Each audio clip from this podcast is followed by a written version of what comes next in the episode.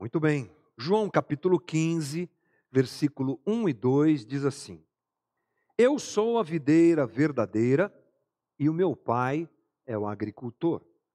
Todo ramo que estando em mim não dá fruto, ele corta, e todo que dá fruto, ele poda, para que dê mais fruto ainda. Estamos nos dois primeiros versículos ainda desse longo discurso de despedida feito por Jesus a segunda parte dele é registrado aqui a partir do capítulo 15. Semana passada eu propus a você a construção de um quadro, de uma imagem. Até o meu amigo é, Renatinho, tecladista aqui da nossa comunidade, logo depois que acabou a conversa aqui, me mandou um zap dizendo assim: Olha, adorei a ideia de construir um quadro. A gente podia colocar alguém pintando um quadro da videira, aí enquanto você está conversando e pregando e falando né, sobre essas coisas. Eu adorei a ideia, quem sabe a gente faz isso mais para frente. Mas mentalmente, a gente não tem um quadro pintado mesmo aqui, vamos mentalmente nos lembrar que nós estamos construindo esse quadro. Nesse quadro você tem Jesus, a videira. Jesus, a videira. Você tem o Pai como agricultor. Você tem, eh, você e eu, nós estamos nesse quadro também fomos enxertados nele, lembrando que fomos enxertados em Jesus, porque ele é a videira. Videira é uma representação de um organismo vivo que alimenta outros organismos.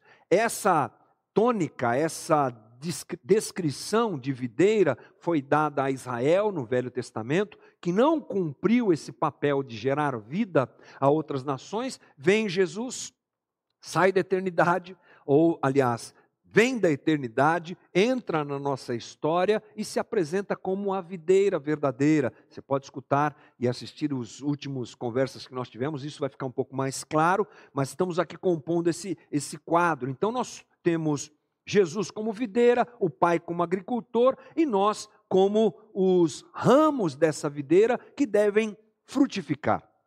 O fruto é importante. Tanto que o texto nos mostra que o pai trabalha os ramos, podando, para que ele frutifique, os, os ramos frutifiquem mais. Hoje a nossa conversa é sobre fruto, justamente por isso. Porque frutificar é alguma coisa essencial e fundamental na vida daquele que é cristão, ou seja, na vida daquele que está enxertado, inserido na videira. O fruto da videira, queridos, é o amor. Vamos começar a expandir a nossa conversa, percebendo e entendendo isso. Qual é o fruto que sai dos ramos que estão enxertados na videira? É o amor. Eu destaco aqui alguns versículos desse mesmo texto, que estão um pouco mais à frente. O versículo 9 diz assim: Como o Pai me amou, assim eu os amei, permaneçam no meu amor. Nós temos o versículo 10: Se vocês obedecerem aos meus mandamentos, permanecerão no meu amor assim como tenho obedecido aos mandamentos de meu Pai, e em seu amor permaneço. E o 12, o meu mandamento é este: amem-se uns aos outros como eu também os amei. Ou seja, o texto está cheio de referências ao amor, e a verdade é essa: o cristão frutifica amor. Mas vamos pensar um pouquinho sobre amor. Eu sei que é uma palavra carregada de vários significados. Quando você fala amor, principalmente hoje, você tem várias coisas que aparecem na cabeça das pessoas. Amor, o que é amor? Algum, amor é alguma coisa que eu sinto? Amor é um sentimento. A gente, no português, inclusive, na língua portuguesa, usa a palavra amor para expressar alguns, algumas coisas muito interessantes, né? É, é, é bem interessante a gente pensar que a gente ama o cachorro a gente ama uh, um suco de goiaba, a gente ama o pastel, a gente ama o time que a gente gosta, a gente ama a igreja que a gente frequenta, a gente ama a Deus. Tudo para nós é amo. Eu amo, essa é a limitação da língua portuguesa. No grego a coisa é um pouco melhor nesse aspecto, mas perceba comigo que amar, o ato de amar, para nós é, é bem uh, diverso, digamos assim. A verdade é que Amor é sentimento acompanhado de ações. O amor, ele se materializa em ações. Só quando a ação é feita é que há a presença do amor. Nós devemos entender amor assim, como ação efetivada, não como alguma coisa que a gente sente, aquele calorzinho, aquela coisa. Amor deve ser expresso em atitude, ele só se faz verdadeiro quando isso acontece. Amor tem uma forma, e a forma do amor é a ação. Você quer perceber como isso é verdade? É só nós olharmos para o tipo de amor que Deus tem por nós. Qual é o amor que Deus tem por nós? Ah, eu amo aquele pessoal. Ah, eu amo esses seres humaninhos aí. Eu gosto tanto deles. Não, o amor de Deus não é sentimental, o amor de Deus é ação. Para que nós entendamos isso, lembre comigo qual é o versículo bíblico mais conhecido da história. João 3,16. Lembra? João 3,16 às vezes lá na, na Europa isso é mais comum, os times de futebol estão jogando e às vezes aparece uma placa assim, alguém com uma placa John 3,16, né? O que, que é isso? É alguém pregando o evangelho, por isso que esse versículo é tão conhecido, ele expressa uh, o amor de Deus. O que é que está escrito lá em João 3,16? Você lembra?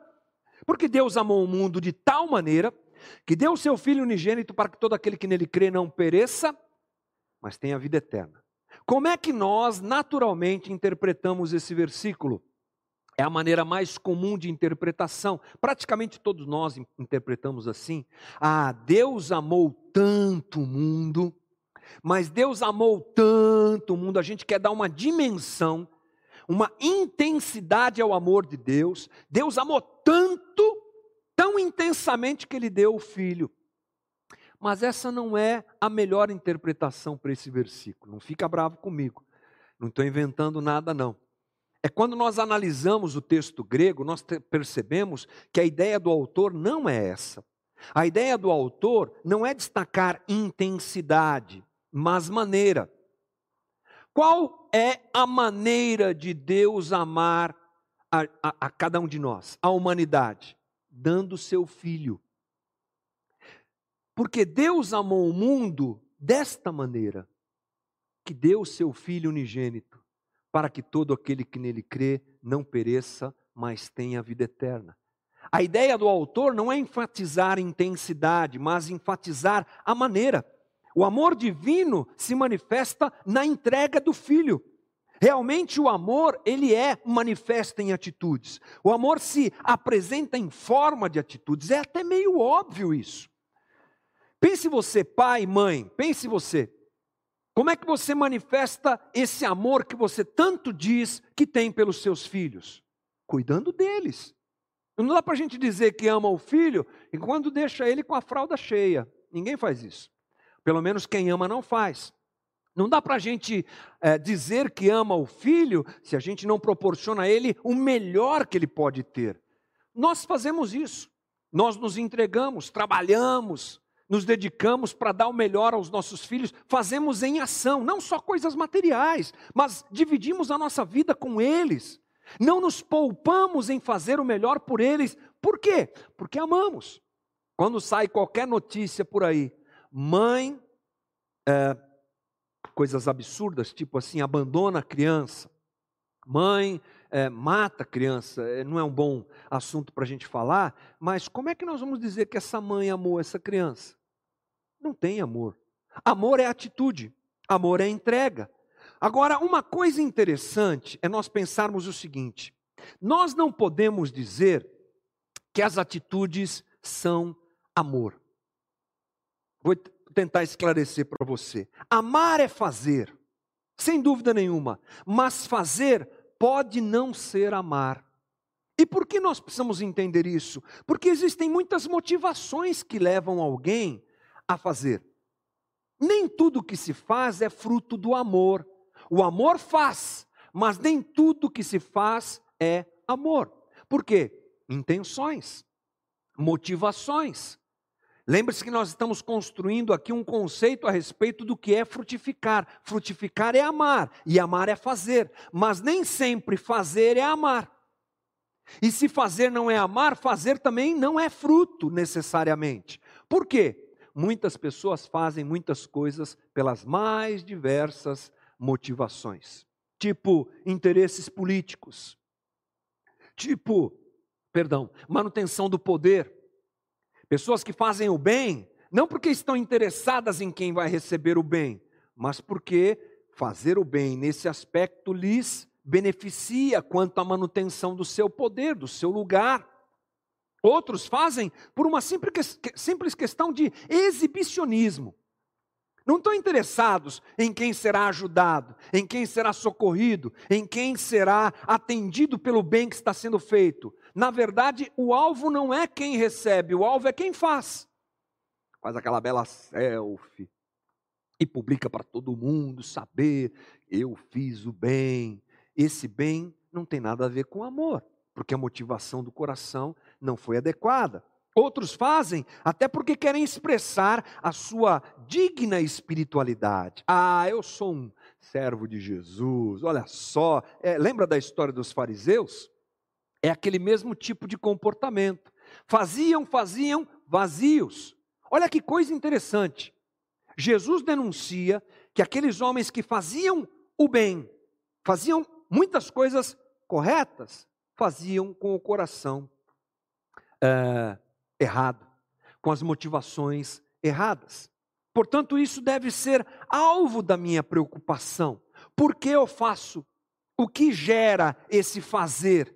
Como deve estar meu coração a ponto de gerar um comportamento que seja realmente fruto do amor que invadiu, o amor de Deus que invadiu a minha vida e que agora eu distribuo e reparto fazendo o que tenho que fazer. O que precisa acontecer é que a ação seja a correspondência do que o amor, do amor que nós carregamos em nós. Esse é o desafio. Você sabe que evangelho, gente, sempre aponta para a interioridade. Religião aponta para aparência. Evangelho aponta para interioridade. Religião se baseia no que se faz. Evangelho se baseia no que está dentro do coração, que motiva o que se faz. É algo mais profundo. E quando nós geramos esse fruto que é o amor, nós participamos de um ciclo divino lindo. Um ciclo. Começa e volta, começa e volta. Ao frutificar amor, nós entramos nesse ciclo divino que é bíblico e é lindo e que Deus gera e permite que a gente participe. Que ciclo é esse? Pensa comigo. Um agricultor, ele faz todo o processo acontecer. Ele prepara a terra, ele semeia, depois ele tem que ah, regar, cuidar, tirar as ervas daninhas, todo aquele processo para colher. É isso que o, agricultor tem como alvo: colheita. Nenhum agricultor vai plantar tipo assim, ah, tudo bem, que morra. Não é? Isso é inconcebível. Deus, como agricultor, o Pai, como agricultor, ele planta o amor em nós, na expectativa de colhê-lo. Esse é o ciclo. A ação divina em nós funciona dessa maneira. Nós, os ramos, fomos ligados à videira por amor. Amor de quem? Do Pai, expresso através da ação do Filho. É o Pai que semeia, é o Pai que dá, é o Pai que ama e que nos mantém ligados à videira por puro amor. Recebemos o amor do Pai, recebemos o amor da videira, e o fruto de Jesus em nós, qual é? É o amor. E o agricultor colhe o quê? o fruto que nós produzimos, amor. É muito louco isso, né? É um ciclo muito lindo. Deus nos ama, nos enxerta na videira e nós somos amados, somos tratados por Deus nesse amor, somos adubados por Deus nesse amor, somos regados por Deus nesse amor e vamos frutificar amor, e esse amor é colhido pelo Pai. Gente, é uma coisa linda. Deus colhe o fruto de amor que nós geramos. Vou ler rapidamente para você Romanos 7,4. Assim, meus irmãos, vocês também morreram para a lei, por meio do corpo de Cristo, para pertencerem a outro, aquele que ressuscitou dos mortos, a fim de que venhamos a dar frutos para Deus. É lindo isso. Paulo falando algo mais é, é, contundente ainda lá em Filipenses 1,11: cheios do fruto da justiça, fruto que vem por meio de Jesus Cristo para a glória e louvor de Deus. Frutificamos o fruto da justiça, o fruto do amor que vem através de Jesus em nós para a glória de Deus. É isso que acontece, é o ciclo. Mas vamos pensar um pouquinho, se dá para a gente aprofundar, vamos, vamos tentar aprofundar um pouquinho essa ideia do fruto. A Bíblia fala sobre o fruto? Fala. Ela apresenta esse fruto, que é o fruto de amor, de algumas maneiras. Por exemplo, 2 Coríntios 9, 10. Aquele que supre a semente ao que semeia e pão ao que come, também lhe suprirá e aumentará a semente e fará crescer os frutos da justiça. A justiça aqui é a, a capacidade divina colocada em nós de fazermos a vontade de Deus, é o fruto, é o amor de Deus que faz a gente fazer o que Deus quer que a gente faça. É o fruto expresso aqui. Efésios 5:9, pois o fruto da luz consiste em toda bondade, justiça e verdade. A Bíblia começa a pegar os gomos desse fruto do amor e nos mostrar quais são. Eu li esses dois textos aqui, mas talvez o que mais esclareça o fruto de amor manifesto em nós é Efésios 5. Lembra? Fruto do Espírito. Isso, diz lá, Gálatas 5, 22. Mas o fruto do Espírito é amor. Ele vem em primeiro lugar, justamente por ser ele o fruto alegria, paz, paciência, amabilidade, bondade, fidelidade, mansidão, domínio próprio. Aqui Paulo está descrevendo, digamos assim, os gomos do fruto, se a gente pode dizer, só uma metáfora para você entender. O fruto de amor brota em nós com essas características, porque elas são é, a manifestação do amor. Portanto, o que o Pai faz em nós é nos encher de amor através do Filho que é a videira, nos alimentar com amor, para que a gente frutifique amor, bondade, fidelidade, mansidão, longanimidade, domínio próprio. A gente vai vivendo isso a gente vai manifestando isso, a gente vai frutificando, e isso vai sendo colhido por Deus, porque é o amor que alcança as pessoas. É literalmente uma relação vertical e horizontal. A gente recebe amor e distribui amor que volta para o Pai, como glórias ao Pai. É lindo isso. É realmente o amor gerando é a manifestação do amor em nós, ocupando o lugar no nosso coração e gerando muitos frutos. Mas vamos pensar que Deus quer colher esses frutos, claro. E onde Ele faz isso? Nos ambientes onde nós estamos. O amor dado por Deus deve encher o coração de cada um de nós e transbordar em frutificação no ambiente onde estamos. Vamos nos lembrar, por exemplo, da família. Você precisa e eu preciso, nós precisamos frutificar amor aonde? Na família. Quem frutifica sou eu. E a minha frutificação afeta o ambiente familiar. E nós estamos vivendo cá entre nós alguns desafios diferentes nessa época de quarentena. Casais em crise, porque nunca ficaram tanto tempo junto como estão vivendo agora. É, agora o amor é colocado à prova. Agora o amor precisa estar presente. O fruto do amor precisa aparecer, a frutificação precisa ser real dentro dos nossos relacionamentos familiares. Agora a gente precisa de paciência, né? Agora a gente precisa de longanimidade, de mansidão, domínio próprio. É isso que deve encher o nosso lar a partir de nós. Vamos frutificando, isso vai é, alimentando as pessoas e fazemos parte desse ciclo maravilhoso dentro da nossa casa. Eu espero que você esteja lutando com o teu velho homem e com a tua velha mulher, digamos assim, para frutificar dentro da tua família. Frutificamos na própria comunidade. Frutificamos na igreja. Tudo bem, não nos encontramos tanto mais por enquanto, estamos assim, mas a igreja continua existindo. Ah, o templo está de portas fechadas, mas a igreja está escancarada e continuamos nos relacionando. A construção de uma comunidade que reflete o reino de Deus está justamente no frutificar. Está justamente no apresentar os sinais desse amor nas suas relações. Que tipo de comunidade nós queremos ser? É uma boa pergunta para nós, Casa da Rocha, aqui em Guarulhos. Que tipo de comunidade nós queremos viver? Quem nós queremos ser? Que ambiente nós queremos produzir? O ambiente dos eleitos que rejeitam os demais? O ambiente dos bacanões, dos legalzões, dos incríveis que são amados por Deus, mas que rejeitam os outros? Claro que não. O ambiente que nós queremos produzir é, o, é fruto do amor de Deus que nos enche. E as portas devem estar sempre abertas. Agora não.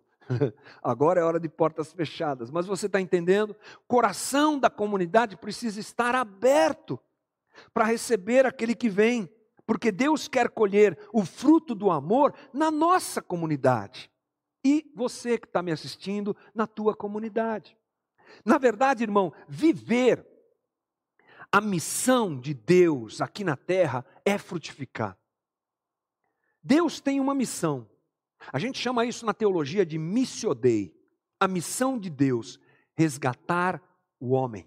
Se nós pudéssemos sintetizar, qual a missão de Deus? Redimir o homem, resgatar o homem. E nós estamos inseridos nessa missão. Somos igreja, corpo de Cristo. Olha que coisa incrível. Como corpo de Cristo, fazemos o trabalho de Deus aqui na terra. Essa é a nossa vocação, a nossa missão. E isso acontece quando a gente frutifica. Isso não acontece quando a gente faz eventos. Pode fazer evento. Aqui na Casa Guarulhos a gente gosta de eventos, não tem problema. Mas não é evento que é frutificar para Deus, como comunidade, como corpo de Cristo, como igreja. É distribuir cesta básica? É. Mas mais do que isso, frutificar é a nossa própria missão. Viver a missão é frutificar, sem dúvida nenhuma. Assim nós começamos a entender, queridos, eu espero estar sendo claro o suficiente. Essa é a oração que a gente faz todo dia da semana, orando por isso, pedindo a Deus que nos dê graça para você entender que assim é, entendemos que tudo vem do amor de Deus. Não há outra maneira de frutificar se não for pelo amor divino, que vem pela videira, para que a gente não seja cortado. Vamos falar disso mais para frente. Mas a gente precisa se lembrar que a, o ramo que não frutifica é cortado. Se nós não nos conectarmos efetivamente com a videira, não haverá fruto. Tudo vem de Cristo nós estamos conectado, conectados a Ele, recebendo a seiva desse amor divino através dele e frutificando. A minha pergunta, portanto, é: com quem ou em que você está conectado? Essa é uma pergunta importante, porque tem gente que está conectada, uh, por exemplo, com a religião, não vai frutificar o fruto do amor, porque na religião você não encontra isso. Outros estão conectados com o mundo, esse mundo que nós vivemos e com seus valores. Os valores da sociedade que, na verdade, nos afastam da videira, não nos aproximam da videira. O próprio João confirma isso lá em 1 João 2,15: Não amem o mundo, nem o que há nele. Se alguém amar o mundo, o Pai não está nele, vai ser cortado. Em que, em quem nós temos nos enxertado e nos conectado? Os valores do mundo representam uma vida longe de Deus, que não é possível nessa vida longe de Deus frutificar. Esses valores do mundo são antagônicos aos valores do Evangelho. Não há vida no mundo. Ou então nós estamos conectado, conectados conosco mesmo. Talvez uma, uma sutil conexão, difícil de perceber, mas espero que o Espírito Santo trabalhe cada vez mais a nós através da palavra de Deus e da sua ação em nós, para percebermos que muitas vezes estamos conectados, sabe em quem? Em nós mesmos. Porque é necessário morrer para frutificar, é necessário me abandonar, é necessário me deixar e me conectar na, na videira e pedir que a videira frutifique em mim. Essa é a ação que Deus quer realizar. Assim entendemos algumas coisas importantes, irmãos já indo para finalmente da nossa conversa. Que Fruto não é o trabalho que nós fazemos na igreja. Não é interessante isso? Trabalhar na igreja é importante. Toda a comunidade é mantida e sustentada pelo trabalho que as pessoas fazem na igreja. Estamos transmitindo isso porque tem irmãos aqui se preocupando com isso durante a semana. Agora há pouco você cantou com o pessoal que estava aqui, que ensaiou e que vem aqui fazer essa parte de entregar o dom que Deus deu a eles a nós como comunidade. Alguém veio aqui e preparou a ceia que nós vamos participar daqui a pouco. Quando a comunidade está funcionando, normalmente a gente percebe mais isso, né? Mas temos os irmãos que estão encaminhando as cestas básicas para quem precisa, pronto. A comunidade funciona com esse trabalho. Mas esse trabalho não é o fruto. O fruto é o amor, que impulsiona a fazer o que nós fazemos. Cuidado para não entrar num ativismo. Olha, Deus está vendo, eu fiz isso, eu fiz aquilo, eu fiz aquilo outro e tal, eu estou frutificando. Será? Avalie o teu coração, avalie a tua índole, avalie a tua motivação. Cada um de nós precisa fazer esse exame para saber se o que estamos fazendo, fazemos por Deus, para Deus ou para nós mesmos. Essa é a chave de tudo. O dinheiro que damos não é o fruto. Ah, mas a comunidade não precisa de dinheiro? Precisa. Falei agora há pouco para você. Obrigado por quem abriu, nós conseguimos chegar no nosso orçamento, mas maio já entrou e nós precisamos de novo desse desdobramento de generosidade. Por que fazemos? Por que entregamos? O fruto do amor nos impulsiona a dar o que damos? É esse? É essa a motivação? Que bom. Se não for, precisamos rever. Assim, o que fazemos pelas pessoas, assim, o que damos aos necessitados, tudo tem que ter a ver com esse amor de Deus que invade a nossa vida, nos transforma e faz a gente frutificar, porque nos percebemos amados acima de tudo, acolhidos acima de tudo, perdoados acima de tudo. Somos alimentados pela videira que é Jesus e frutificamos em amor, realizando o que realizamos. Na verdade, gente, o fruto ele é uma boa maneira de percebermos o nosso coração. Por que faço? Para quem faço? Meu desejo hoje, minha oração, é que eu e você identifiquemos o que tem nos impulsionado a fazer o que fazemos. Essa é a diferença que bagunça a cabeça das pessoas. Evangelho é interior, é coração. Evangelho é receber o amor do Pai e frutificar. Religião é só fazer. São coisas bem distintas e bem distantes. Quando o amor de Deus, que invade a minha vida, se manifesta, isso espanta a sociedade. E eu quero, daqui a pouco, orar com você. E uma das coisas que nós vamos pedir é que esse fruto seja muito, muito grande nesses dias, para que a sociedade veja a igreja de Jesus Cristo como ela é. Não essa igreja fake, não essa igreja mentirosa, mas a igreja de Jesus Cristo, que não está em quatro paredes, que continua viva, fazendo, amando, acolhendo, uh, dando assistência, dividindo, se voluntariando, sendo generosa com quem precisa, não só agora, mas muito mais ainda agora.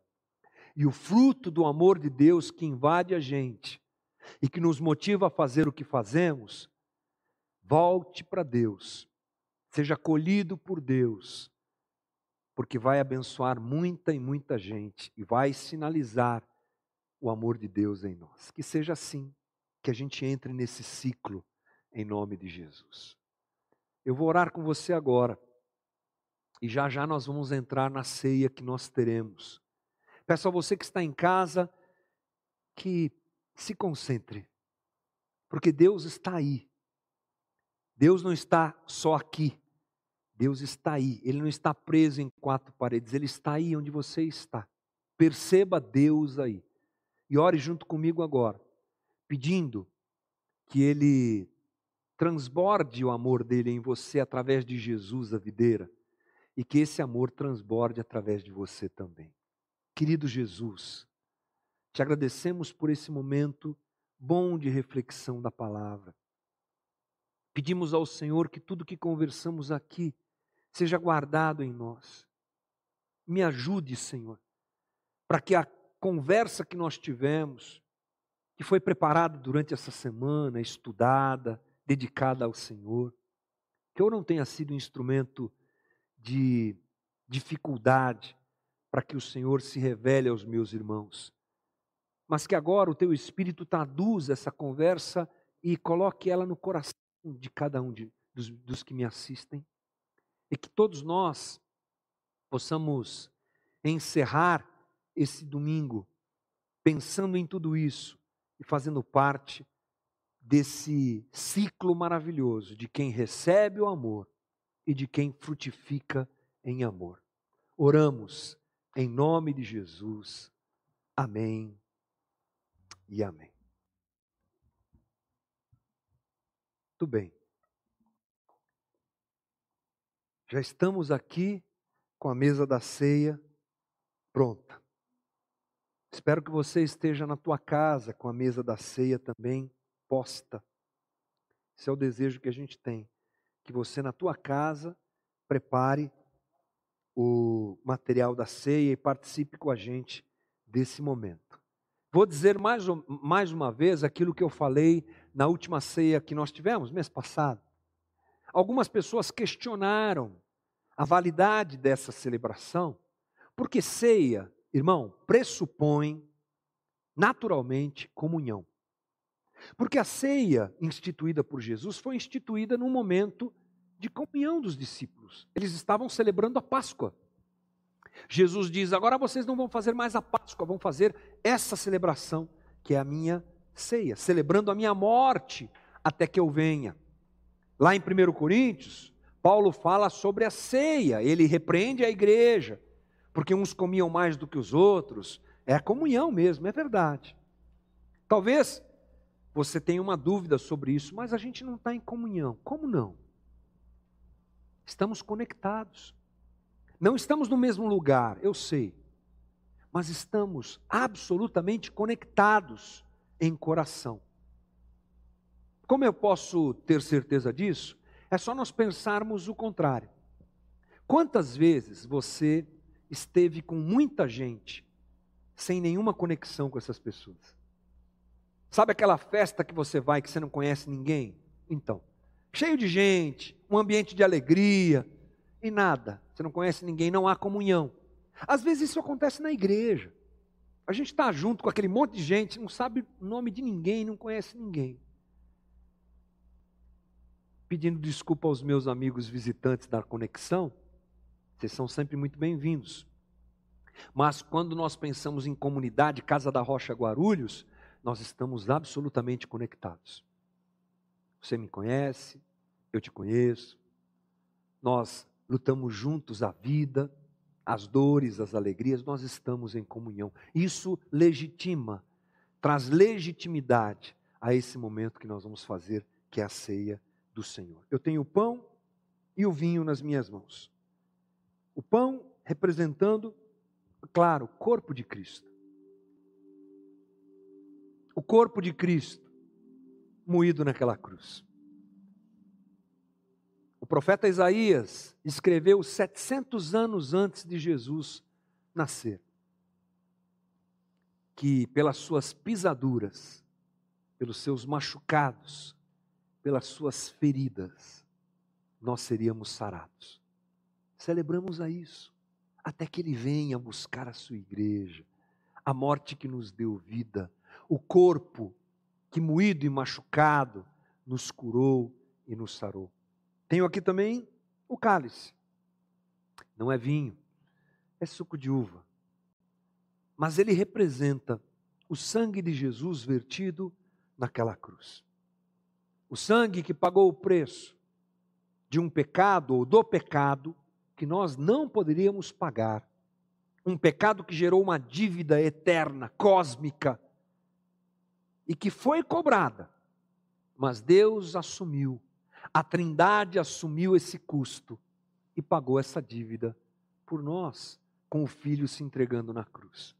Essa é a celebração da morte que nos deu vida e da morte que tem sentido porque foi vencida.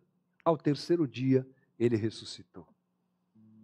Vamos orar e consagrar esses elementos do sacramento da ceia ao Senhor. Obrigado, Senhor. Mais uma vez oramos, porque podemos estar juntos. Estamos distantes, mas juntos. Nos percebemos juntos. Entendemos que estamos juntos, celebrando a tua morte que nos deu vida. O pão, o pão vivo que desceu do céu e que se entregou naquela cruz. Esse é o pão que tenho nas minhas mãos, que consagro ao Senhor. Pão que simboliza o teu corpo moído por mim ali. O sangue, neste cálice aqui representado, que foi vertido por ti naquela cruz.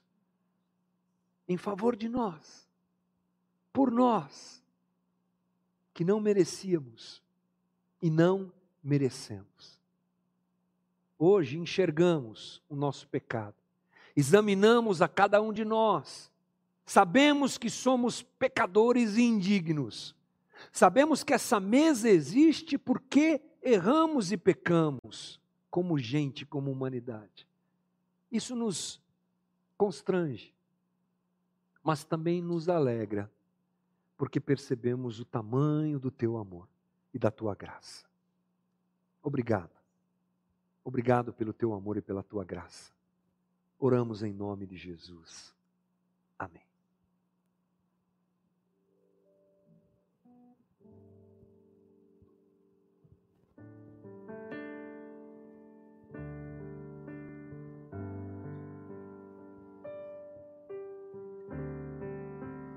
Graças eu te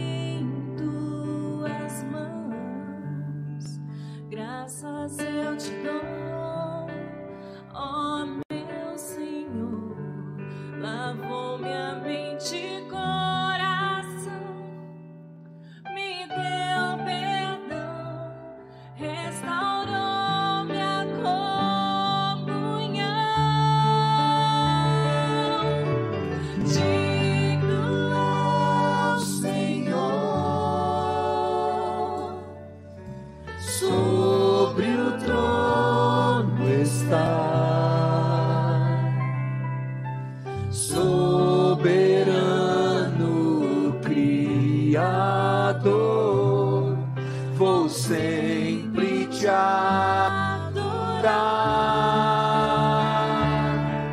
Elevo minhas mãos ao Cristo que venceu, Cordeiro de Deus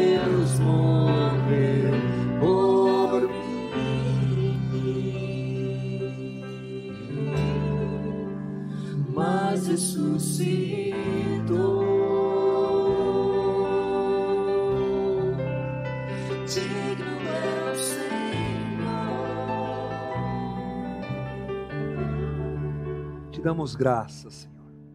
Te damos graças. Te damos graças. Louvado seja o teu nome, por tamanho amor expresso na cruz por nós. Deus que amou o mundo da maneira prática, em forma de ação, entregando o Filho por amor de nós. Comemos o pão nos lembrando do teu corpo que carregou o nosso pecado para nos dar vida. E fazemos isso em nome de Jesus. Como teu pão comigo.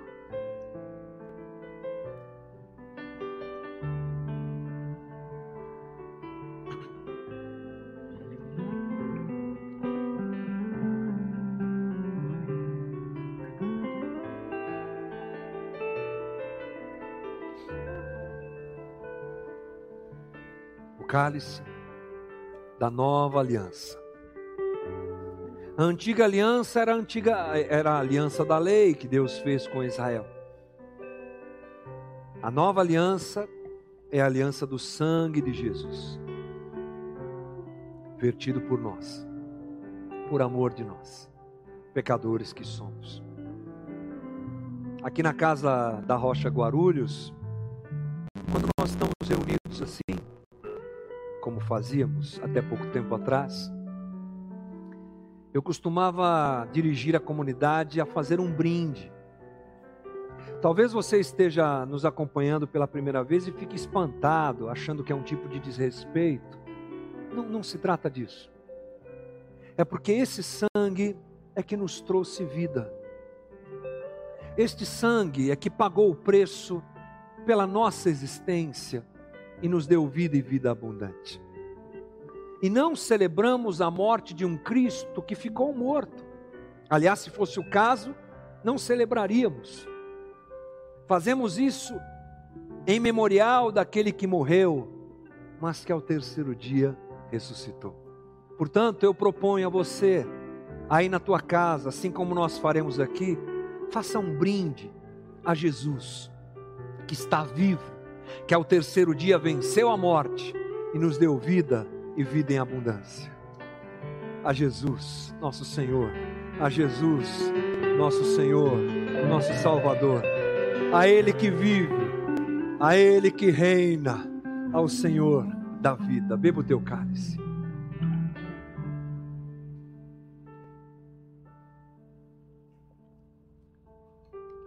Digno é o Senhor. Deus te abençoe.